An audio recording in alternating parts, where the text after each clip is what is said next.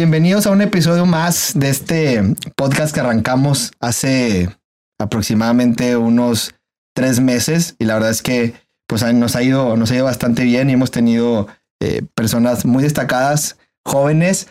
Hoy es la excepción eh, y lo voy a decir así porque ustedes me dieron permiso de comentarlo. Entonces, hoy tenemos en vez de super jóvenes a super chavarrucas. Pero muy importante su participación en estos temas. el tema. No, todavía estamos unos en la línea, están en la línea todavía. Este, hoy el tema que nos trae aquí es el tema de salud mental, que es importantísimo. Eh, tenemos a Valeria Guerra, secretaria del Ayuntamiento, Carol Lozúa y Ale Treviño como invitadas. Y, y pues muchas gracias por estar aquí con nosotros, que traen el tema de salud mental que le han entrado y me gustaría pues que nos platicaras, Valeria, tú también un poquito más eh, sobre lo que hacemos también desde el gobierno y, quiénes, quiénes son nuestras invitadas el día de hoy. Gracias, Rodrigo. Pues me encantaría, gracias, encantaría presentarlas, que son dos amigas muy queridas y estoy emocionada. Yo siempre arranco la semana como viendo mi calendario de todas las actividades que voy a tener y de ahí me lleno de energía y esta es una de las actividades más especiales de esta semana. La verdad, las dos les tengo demasiado aprecio y cariño porque son mujeres las dos emprendedoras que le han entrado en serio al tema de salud mental, pero sobre todo a los temas que nos interesan a toda la comunidad.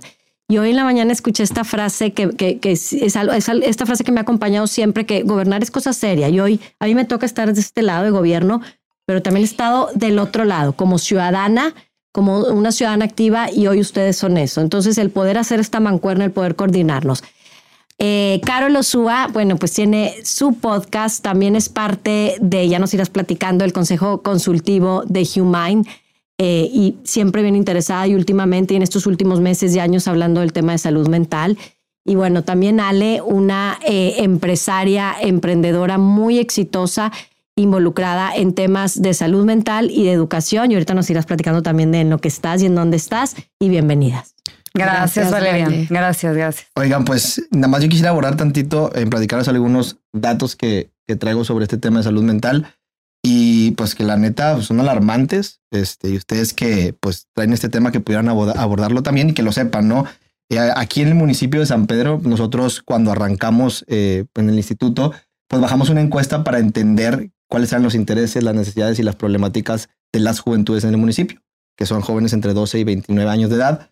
Y uno de los temas principales que de verdad pues no pensé que fueran a salir tan altos fue el tema de salud mental. Seis de cada diez jóvenes nos dicen que han estado en una situación de salud mental y nueve de cada diez nos dicen que es un tema prioritario que tiene que atender el gobierno municipal. Y así como este tipo de casos, pues en nivel estatal también estamos, eh, tenemos problemáticas de salud mental bastante fuertes. Le estamos entrando, le estamos atendiendo, pero quisiera preguntarles a ustedes ya que traen estos datos, pues si a ustedes los motivó algo que vieron, a ustedes las, eh, las motivó a entrar en este tema, a lo mejor alguna experiencia que tuvieron de, de, salud mental, o qué fue lo que les hizo entrar a este tema. Pueden contestar como quieran. Ustedes dicen si aquí o allá, no pasa nada. ¿Quién ah, empieza ahí? yo? Bueno, yo eh, soy un poquito más grande que Ale. Entonces yo hace varios años me di cuenta justo de eso, que a la gente no le gustaba hablar de este tema, que era un tema como muy tabú y era un tema que, que la gente no se atrevía a aceptarlo, ¿no? Y, y para mí era muy importante porque es algo que yo he vivido, yo he pasado por varias depresiones y, eh, y en este tema uno se siente muy solo, o sea, te sientes como cuando estás ahí no, no entendido solo o no sabes qué te está pasando. Y yo dije, ¿sabes qué? Alguien tiene que hablar del tema y pues voy a hablar yo. Este, a mí nunca me ha importado, Vale me conoce como hablar de mí o hablar de mis cosas. Eh, creo que nadie somos perfecto y es simplemente que alguien se atreva a hablar para sentirte identificado. Y así fue la manera en la que yo empecé. Yo empecé en Facebook, primero escribiendo, luego en pandemia ya abrí cámara y luego ya con mi podcast. Y son temas no nada más de mi vida, ¿verdad? También de gente que comparte. Pues porque es la manera de conectar, de contar historias. Cuando cuentas tu historia, cuando, cuando te abres de verdad a corazón abierto, cuando abres realmente y eres sincera, es cuando conectas con los demás. Buenísimo. Ale. De, en mi caso, pues bueno, yo tengo una historia muy, muy larga. Mi historia empezó a los 18 años. Entonces, realmente el estigma que yo guardaba era muy grande y me encanta que estemos hablando de juventud porque justamente mis años de juventud fueron los más afectados en cuestiones de salud mental. Eh, y no había, digo, número uno, no había la información que tenemos ahorita. qué esperanzas que hubiera estos espacios en donde Mm. colaborativamente hablando estuviéramos platicando acerca de la salud mental y de la preocupación de los jóvenes. Yo por mucho tiempo me sentí muy sola. Em, no solamente sola, tenía una sintomatología gigantesca pisándome todos los días. Entonces, eh, al pasar esta etapa de la adolescencia y hoy ya ser adulta, eh, pues empiezo a darme cuenta que la sociedad civil, desde, desde la sociedad civil, puedo empezar a hacer cosas y hay causas, por ejemplo, Humine, por ejemplo, Ingenium, que es en la asociación donde estoy yo, que nos dedicamos a la educación en salud mental, en donde puedo hacer algo más de manera profesional.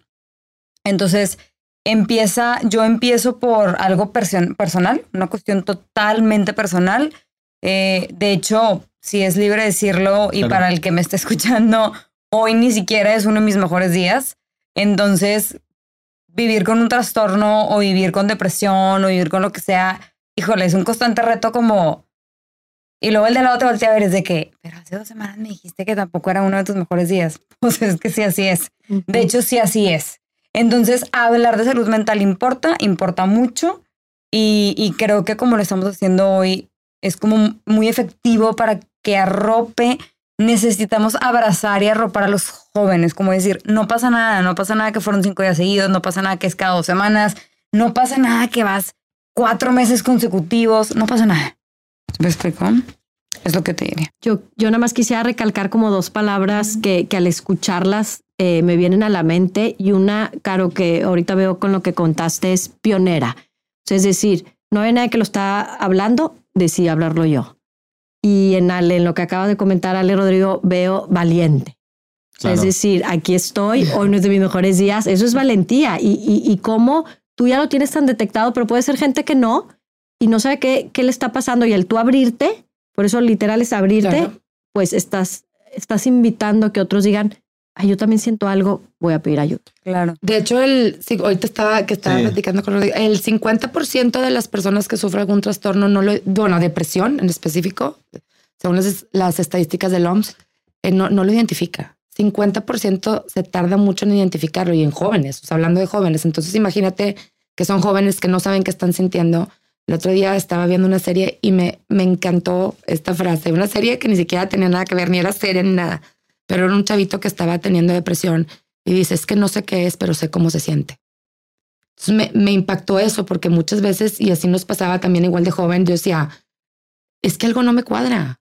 Y, y mi mamá me decía, mijita, ¿qué te pasa? Todo está bien y mis amigas, pero todo, tu vida es perfecta. Sí, pero yo no me siento bien y no sé qué es o no sé cómo, pero, pero sí sé cómo se siente. Entonces es, es como dice Ale, es súper importante porque de hecho en la pandemia a los que más le afectó fue a los adolescentes, a los jóvenes. Sí, de- hecho, después de pandemia, pues se vino mucho a la alza. Diferentes temas, Sí. un tema también de violencia y demás. Este, pero el tema de salud mental fue muy, muy serio y justo cuando eh, sacamos estos datos, pues dije algo tenemos que hacer, ¿no? O sea, ¿qué, qué, qué tenemos que hacer desde el, desde el instituto? Y pues tuvimos la atención psicológica y me acuerdo perfecto que en la primera semana que la lanzamos teníamos 70 registros. En los primeros cinco días. Después en la segunda semana empezamos con un poquito más de 100 y pues eso me hizo empezar a involucrar un equipo todavía más grande para poder eh, atender a tantos chavos que nos estuvieron llegando. Eh, y parte de eso, pues digo, al día de hoy tenemos más de 200 eh, atenciones que hemos dado, pero sí es un, es un reto. O sea, los mismos psicólogos nos dicen, oye, es que llegan temas tan fuertes que los mismos chavos no, ni siquiera lo quieren hablar con los papás. Y ahí hay un tema muy importante, la familia. Demasiado. Sí. Te diría, es el, es el alma casi, o sea, de la salud mental, la familia. Sí, pareciera, Sí, es pareciera un, te- como- un tema tabú porque también, y ahorita te decía, pareciera que no les gusta hablarlo o dicen es que no, no pasa. No, sí pasa, pero no sabes cómo se siente. Este, y, y eso me, digo, conocí a una persona hace eh, como tres semanas y me dijo de que no, pues que me falta la respiración. Ya fui a hacerme un estudio y no tengo nada en los pulmones. Fue eh, a atenderse y pues resulta que tenía ansiedad. Claro. Es. Y el problema de la ansiedad, que también es, ha estado mucho en la alza y hay demasiado. En México, creo que es uno de los más altos en tema de salud mental, de la ansiedad generalizada, que se termina convirtiendo en depresión y en, no sé cómo se dice en español el burnout, que es como te quemas, Te te- quem- sí, te- sí, o el sea, cuerpo te desgastamiento laboral, haz de cuenta. Por... Es que el burnout es de profesional. O sea, ya sea enfermeras, doctores o nosotros. No, cuenta que sí. llegamos a Ejecutivos, Ajá, ejecutivas. Sí.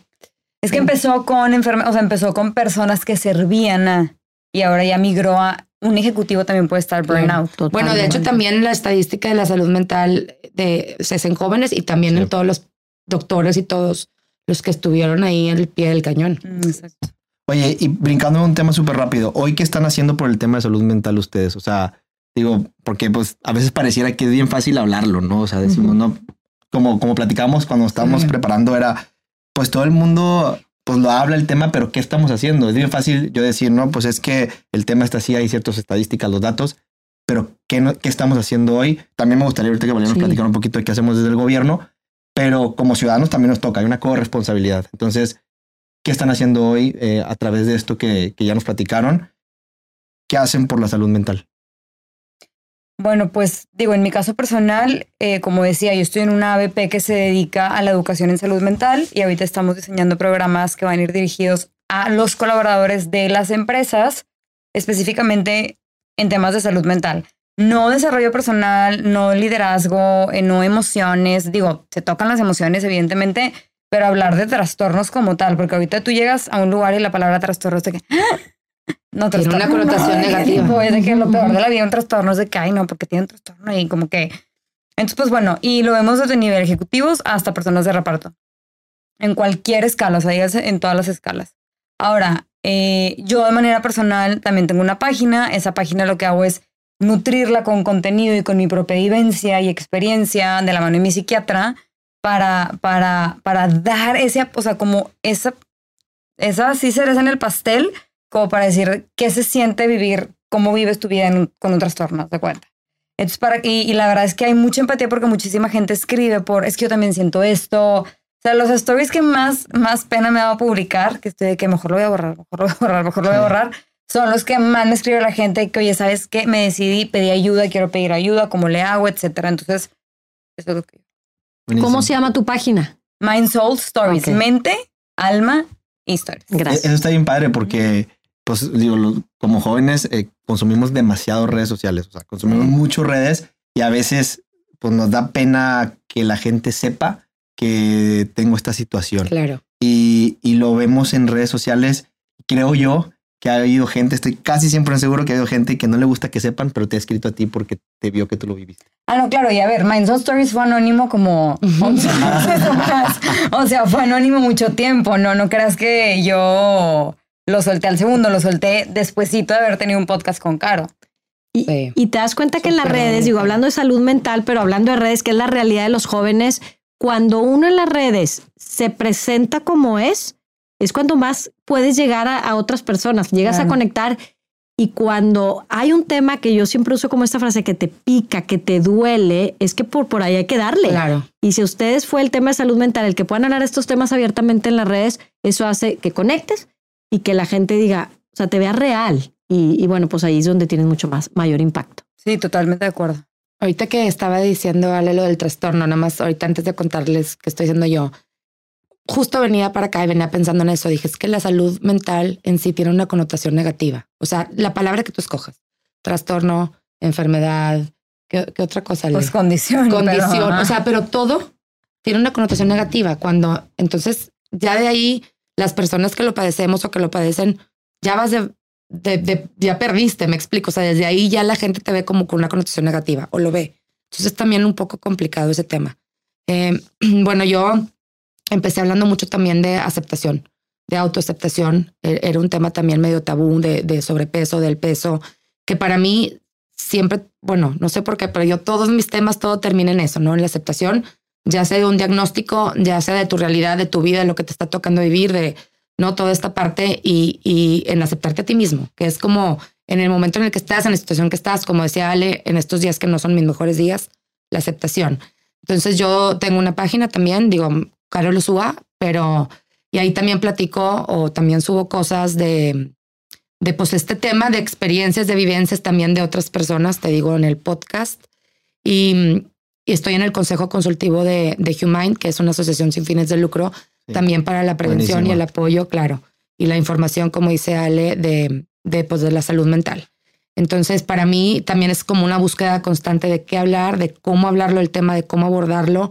Eh, ahorita te digo, estoy en proyecto de sacar pues, una, otros tantos episodios, pero ya, como dice más específico, también de la mano de, especialistas, porque sigue habiendo mucho. Yo traigo la teoría que la pandemia pensamos que ya fue hace mucho tiempo, que ya pasó, ya la gente no quiere hablar de eso, pero la verdad es que apenas, apenas estamos empezando a ver las secuelas. Yo digo mucho que queremos regresar a la normalidad, pero en realidad ya somos bien diferentes. Entonces, como, eh, como empatar eso ha sido como, como difícil para todo mundo y es un tema que ahorita traigo y que, que es lo que quiero como desarrollar, ¿no? Pero pues en eso, en eso estoy. Y también igual, mucha gente me habla, una amiga me dice, una amiga que tenemos en común, que yo soy dealer de psicólogos. Dice, tú eres mi dealer de psicólogos. Entonces me encanta conocer psicólogos y personas para poder como contactar con la gente y pues animar. Como un canal, como canalizarlos. Sí, exacto. Y, animarlos a que pidan ayuda. Como que mm, uno de los mensajes que más me ha impactado es de una chava que me escribió y me dijo, tengo cinco años tratando de pedir ayuda, no me había atrevido. Entonces, e, eso para mí es el aceptarlo y el poder, como decimos mucho, el, el pedir ayuda es de valiente. Claro. Entonces, como que eso también es mi enfoque, el, el animar a pedir ayuda. Hace como, ahorita que hablas de la aceptación, hace como unas tres semanas estaba viendo una entrevista de Marian Rojas, que es crack para, para temas este de, sobre todo neurociencia, habla mucho de la, medicina. Y decía ella justo eso, que una de las principales recomendaciones era primero aceptarte y saber cuáles son, eh, cuál es la, qué es lo que te pone a ti o qué es lo que te hace que te sientas de esa, de esa forma. ¿no? Y decía que, que justo a veces cuando pensamos en, el futuro que va a venir un problema y viene en el futuro y ni siquiera sabes si va a pasar, tu cerebro conecta con ese sentimiento y hace que lo sientas como en realidad estuviera pasando en ese momento. Lo que no sabes si va a pasar en el futuro. Sí, lo sientes. Y, y, esa es una parte importante que te lleva a recaer en, en ciertas situaciones, ¿no? Entonces, digo, me parecía súper interesante porque, pues, al final el, el sentimiento conecta con la mente. Claro. Eh, y, te lleva a poder pues, a tener esta situación. Pero fíjate eso que dices de la aceptación. Yo que por muchos años estuve con psicólogo hablando del tema.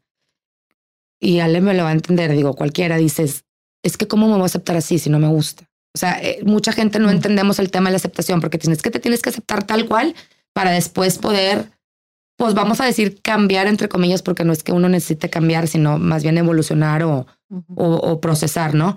Pero entonces es bien chistoso porque la gente no entendemos que en el momento en el que tú aceptas, sueltas y puedes avanzar. Sí, o sea, puedes enfocarte más. Cuando estás como tú retrenida y cuando algo no te gusta y estás em, resistiendo, no avanzas. Claro. Entonces, es, esa es esa cosita de la aceptación que la gente no entendemos decir. Es que si yo me acepto, pues ya no, ya me quedo aquí y me quedo como soy. Y no funciona así. es bien chistoso la mente, pero pero yo creo que es lo que es el, es el 80% del proceso es llegar a la aceptación. el primer paso, ¿no? O sea, aceptas y de ahí lo que viene. Exacto. Y que no solamente tiene que ver contigo, obviamente tiene que ver contigo y con tu cuerpo, pero tiene que ver con toda tu biografía emocional.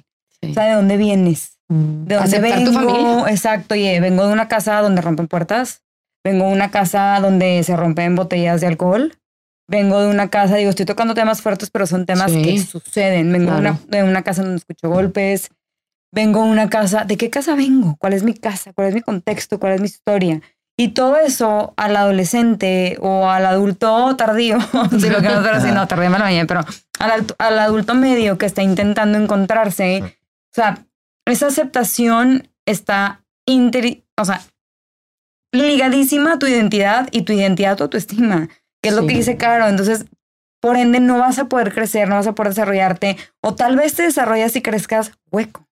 Sí. me explico, o sea, con mucho olor, con mucho con heridas, con muchas heridas, emocionales. Exacto.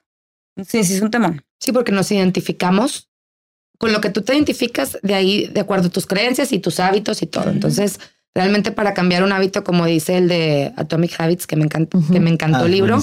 Sí, dice, es que no se trata, para cambiar un hábito no nada más es motivación. Tienes que irte a tus creencias. te identificas. Tus valores y creencias. Totalmente. Oye, quería preguntarte también, Vale, digo, al final, este, pues nos toca también al gobierno hacer algo. Y justo ni siquiera yo pensaba que iba a ser unas tareas que me hubiera tocado participar tanto. Es más, yo me involucraron en los temas de salud mental. Hoy por hoy, pues es un tema que vemos todos los días. El equipo no me dejará mentir. Todos los días es un tema constante eh, que se volvió nuestra tarea principal y, y el tener un equipo de psicólogos y empezar a crecer poco a poco en este tema. Pero ¿qué está haciendo el gobierno? Tenemos una responsabilidad muy, muy grande. Eh, ¿Y qué está haciendo el gobierno hoy, sobre todo el gobierno de San Pedro, en temas eh, de salud mental? Gracias, Rodrigo. Pues me encanta compartir esto porque justo eh, venía pensando, ¿qué le toca al municipio? O sea, si nos vamos históricamente y si nos vamos a la Constitución, al artículo 115, ¿qué le toca al municipio? Pensamos tradicionalmente en servicios públicos, en que la ciudad esté alumbrada, en que la, en seguridad, en que esté limpia.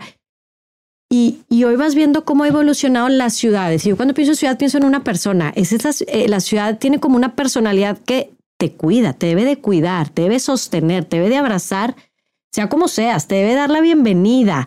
Entonces, eh, yo me gusta hoy pensar que ahora que estamos nosotros, ahora que sí. me toca estar de este lado, pensar con qué más puedo hacer como funcionario y funcionario público que independientemente de mi área, yo esté creando una ciudad que cuida. Y, y, efectivamente, pues hay áreas específicas como el DIF que está, que está haciendo este trabajo. Y lo que me gusta es, es que es un modelo de intervención sistemática. Como le dice el nombre, todo un sistema. No solo trabaja con el usuario, sino trabaja con toda su familia. Y platicábamos, Rodrigo, antes de que iniciara el programa, que, que estamos, lo que nos ayuda como municipio es que tenemos todo tipo de, de secretarías, seguridad pública, el INJUVE. Tú estás viendo cómo puedes tú apoyar bolsa de trabajo. Entonces, tienes que ayudar a, quien vive alrededor de, del usuario que, que, está viniendo a pedir ayuda. Muchas veces, generalmente, se acercan pidiendo ayuda y otras veces por reporte. Entonces, básicamente es, es este modelo de atención y mucha vinculación con, con otras asociaciones, como por ejemplo en las que ustedes dos representan, trabajamos con, con ustedes, o sea, trabajamos con asociaciones, también con el Estado en los temas de, de, de salud y, y bien importante para mí una frase, hacemos que la persona o el ciudadano llegue a donde lo van a atender.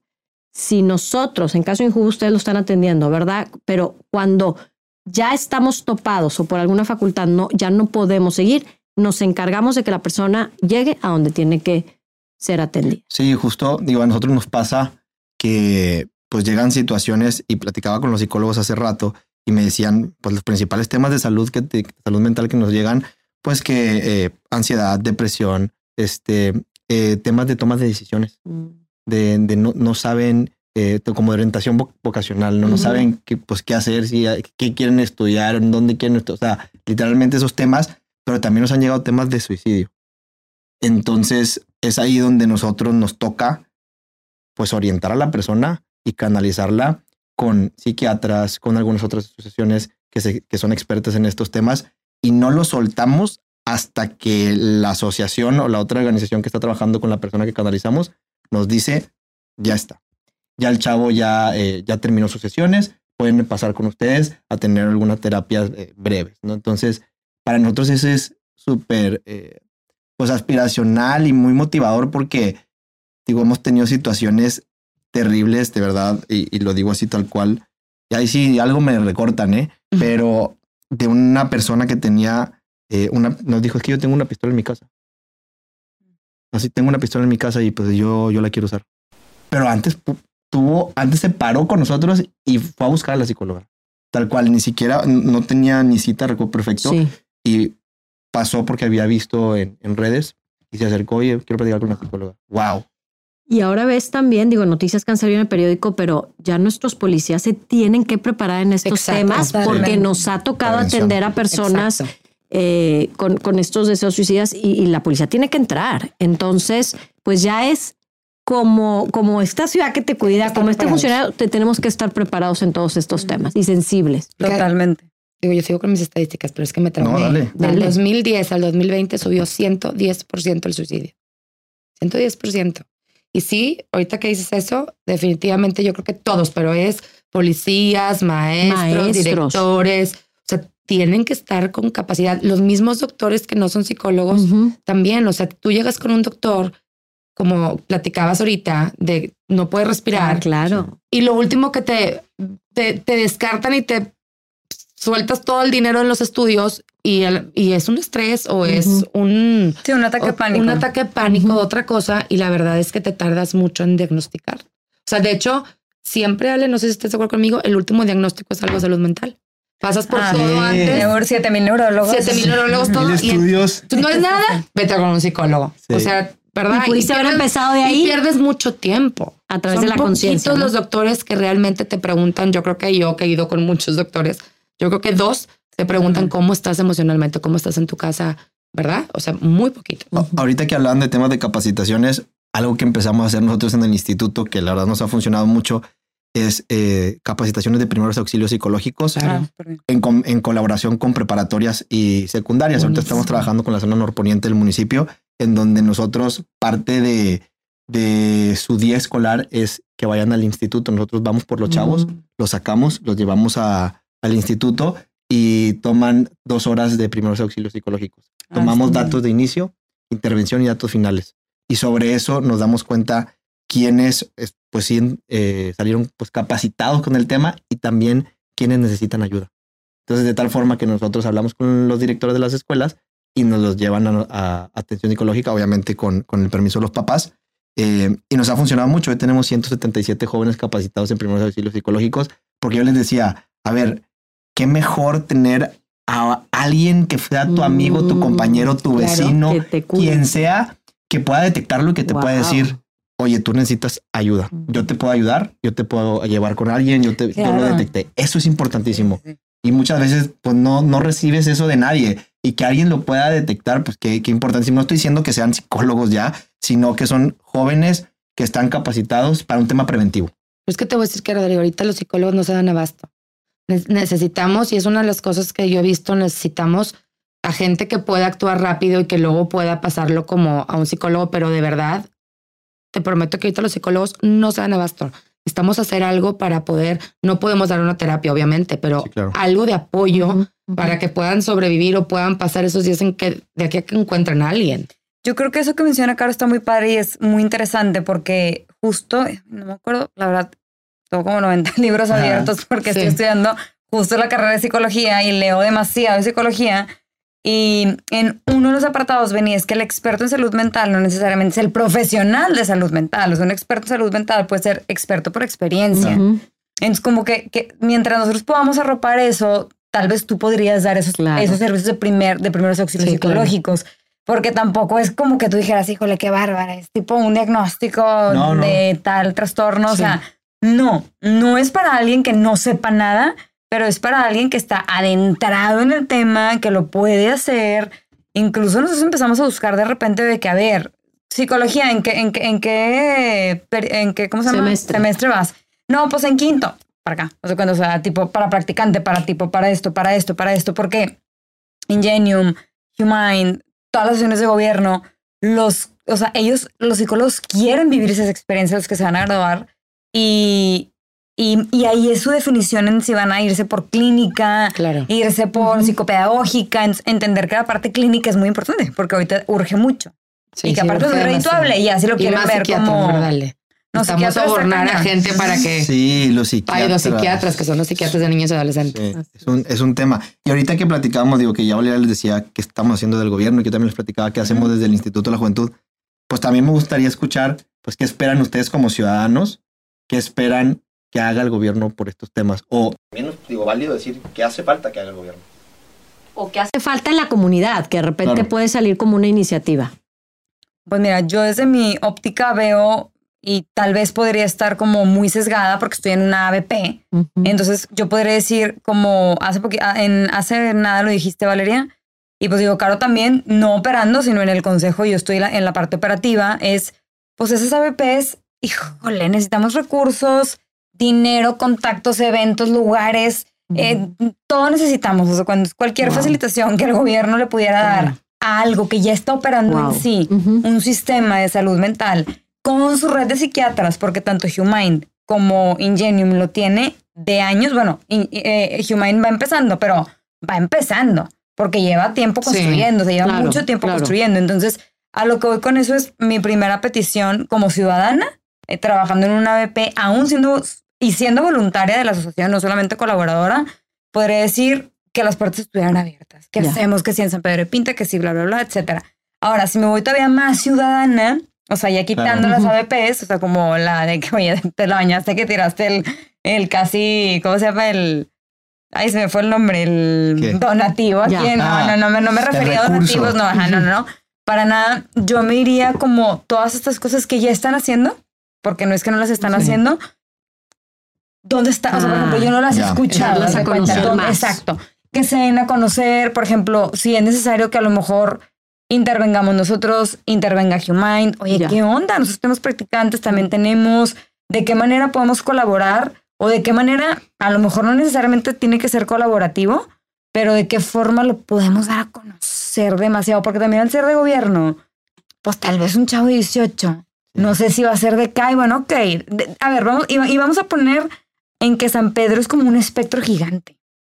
O sea, habemos de todo. Desde el que tiene avión privado, Sí, claro. que yo no soy, pero desde el que tiene avión privado, hasta el que anda en bicicleta. ¿Sí me explico? Entonces, pues para todos hay, para, y todos tenemos salud mental, porque la salud mental sí es de todos. Entonces, ahí sí yo diría, oye, sin discriminar a nadie, pero pues el que tenga avión privado también, sí, oye, pero ellos sí pueden pagar, sí pueden pagar su psiquiatra, sí pueden pagar su psicólogo. No lo sé, no lo sé si el chavo a lo mejor el papá se lo está pagando o no se lo está pagando. O sea, no podemos dar por sentado que esto está Y además sucediendo. va siendo cada vez más caro conforme va subiendo. Entonces es Exactamente. como, bueno, estas partes del psicólogo que se vuelve insustentable. O sea, la salud mental y la salud está llegando a ser un privilegio. Es una cosa impactante, Totalmente. pero ir al doctor ya está privado, ¿verdad? O sea, ya está siendo un privilegio y eso es lo que a mí también no me cuadra y me gustaría hacer algo al respecto porque dices, no puede ser posible que necesito ayuda y no me la pueden dar porque no tengo la mejor con qué, como dice Ale, aunque tengas dinero, aunque tengas todo, pues sí, pero te, lo mejor no tienes apoyo o apoyo en no, casa. No, ajá, exactamente. Y no sabes a dónde acercarte. No, y, y- y puede ser de cualquier. Es que cada caso es demasiado individual. O sea, por ejemplo, yo conozco señoras que es de que no, es que no voy porque mi esposo no me deja y no me quiere dar Sí. dinero y que la madre. Pues tal vez una señora podría ser también tu target, me explico. O sea, Claro. ya sé que no, pero a lo que voy es. Hay chavos que están en la misma situación de que yo no voy porque mi papá no me quiere dar dinero, Claro. porque no cree en eso, porque lo que sea. Y qué padre saber que cuenta con un municipio Claro. que respalda Y que ese apoya eje. eso. Exacto. Yo creo que también la unión con colegios, Mm. con, como dice también Ale, bueno, primero que nada la información, yo creo que tenemos que abrir los temas sin pena, sin tapujos, sin miedo, o sea, hablar más, que saquen más información, que hablen más de temas, que se hable más del tema así en- de violencia, de trastornos. Y como dice Ale, o sea, yo te quería felicitar porque yo no sabía de esto y está increíble el proyecto. Se llama libremente el programa. ahí lo Libre, encuentran. está Padre. increíble y está esto de los grupos de apoyo. Eso es otra cosa, por ejemplo, que yo traigo mucho el tema de terapias de grupo. Lo platicábamos antes. Eh, Es bien difícil porque la gente, no sé por qué aquí como que no quiere hablar, pero no, a lo mejor terapia de grupo en sí, pues tienes que tener un especialista en terapia de grupo, pero grupos de apoyo puedes abarcar a muchísima gente. Sí. Entonces, como municipio, dar esos espacios y que la gente sepa exactamente dónde están, cómo son y que se publique, pues eso va a ayudar un chorro. como en el calendario que tiene, tipo así. Sí, de cultura, poder y Una agenda, sí. Sí, porque hacerlo. justo ahí en el espacio tenemos un centro que se llama Centro San Pedro Joven y un área que teníamos de oficinas, porque como el tema fue- empezó a escalar mucho y, y fue de nuestros, bueno, es de nuestros temas principales, quitamos un espacio de un aula que era de oficina, lo quitamos todo y creamos estos espacios tipo punto blanco, que tiene, bueno, el TEC tiene uno padrísimo, hicimos un punto blanco que se llama Zona Libremente y es un espacio exclusivamente para temas de salud mental Está increíble. talleres, diálogos, grupos terapéuticos que, que te platicaba hace rato y ahí mismo adentro está la oficina del psicólogo. Y para ir cerrando, eh, quisiera preguntarles, pues, digo, ¿qué le recomiendan a los jóvenes que están pasando por esta situación?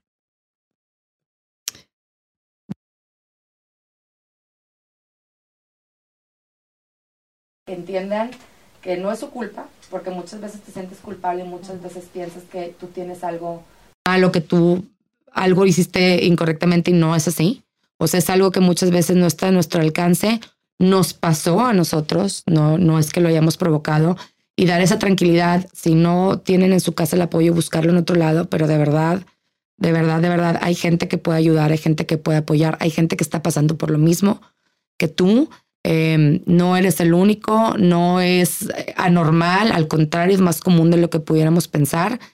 Y, y esa parte de, de quitarnos la pena y, y que no estén solos. E- Esta manera de, de, de puedes encontrar a alguien, puedes escribirle a la amiga, cualquiera, que, que, que puede apoyarte y como dice Ale, sentirte arropado. No están solos de verdad y, y, la- y el mundo y nosotros todos los queremos aquí, los queremos bien, son el futuro. eh, y, y, y como dice Ale, no, no necesariamente tienes que ser perfecto y tienes que estar todo bien para poder ser un buen futuro. Puedes tener muchos muy malos días y eres el futuro brillante, ¿no? O sea, no, no, no somos perfectos y, y pues bueno, yo creo que nada más es eso.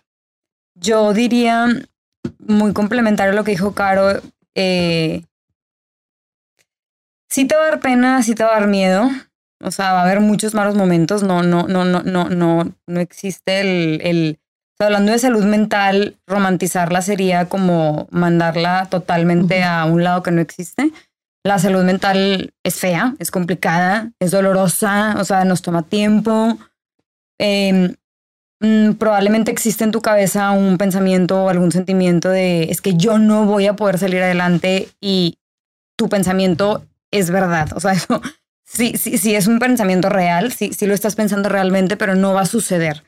O sea, no va a suceder y tal vez en un mes o en dos meses o en tres meses vas a tener la capacidad con ayuda o tal vez sin ayuda de poderlo ver. Este, más que quitarte la pena, que e- es uno de los primeros pasos, es como vas a tener que pararte solo en medio de la nada y si es necesario que llores 20 horas, llorar 20 horas, pero después de esas 20 horas, decir, ok, ¿cuál es mi acción para poder salir adelante? Tengo que quitarme la pena, tengo que ir a buscar a un especialista, voy a ir al municipio porque vi esto, voy a ir con tal psiquiatra, le voy a ir a contar a mi mamá, le voy a contar a mi hermana, le voy a contar a mi mejor amiga. ¿Qué voy a hacer? Porque llorar 20 horas, como decía Cara ahorita, o tener esos pensamientos no es anormal y no es algo que, por lo que debes de tener pena. Pero lo, por lo que sí debemos de tener pena es por no cuidar nuestra propia salud, que es no hacer nada. Valeria.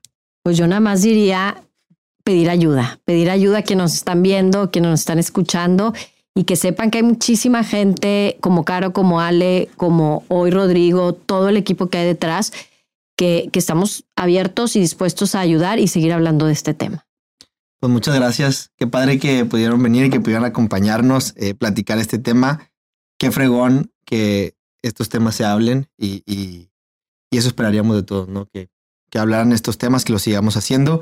Invitarlos, eh, te- vamos a tener, yo voy a por ahí aprovechar el, el momento, este, vamos a tener un congreso de salud mental el 17 de octubre por en conmemoración del mes de, Wow. de la salud mental. Vienen conferencistas bien, bien padres. No voy a espolear nada porque me regañan, Sí, pero, no. pero va a estar muy, muy padre. Hay que estar atentos a nuestra red, Juventud San Pedro. Y bueno, pues muchas gracias por su tiempo y por todo lo que podemos platicar ahorita. Gracias. Gracias. Gracias. Gracias a los Gracias. dos. Listo.